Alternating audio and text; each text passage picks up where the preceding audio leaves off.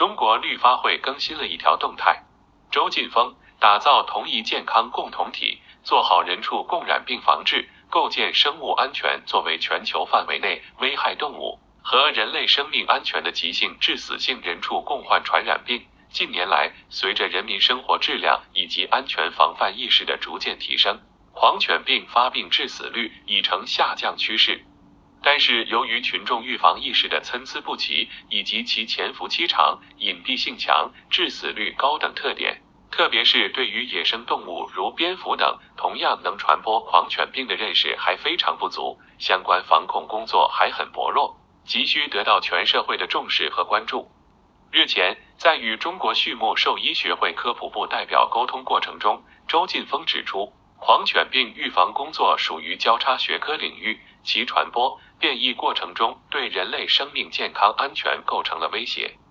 狂犬病的预防除了家养宠物，还包括野生动物以及流浪动物的免疫接种工作。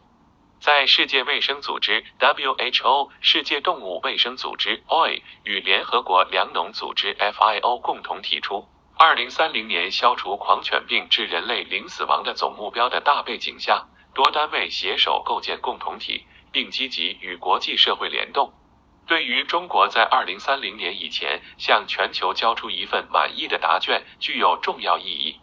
周劲峰强调，包括狂犬病在内的多种人畜共染病，其传播性、变异性都会对人类健康构成威胁，对生物安全的影响是重大的。做好对其防控，往往呢需要多领域交叉发挥作用，通过科学的组织实施。并摸索出一套切实可行的经验，不仅对狂犬病毒的防治具有积极意义，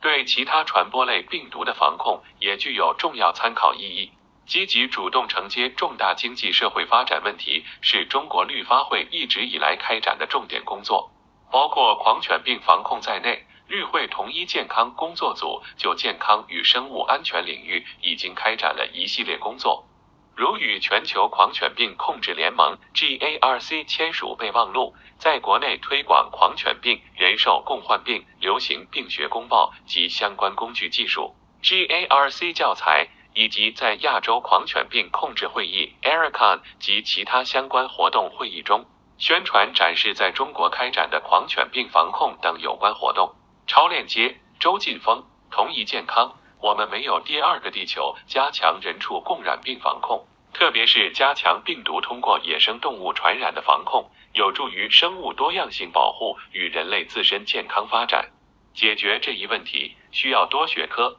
多部门协同配合。中国绿发会在中国科协全国学会分组里边被分在新交叉学科组，同时啊，也是生物多样性保护领域的专业学会，可以在同一健康理念下持续发力。推动包括野生动物在内的人畜共染病源头防控。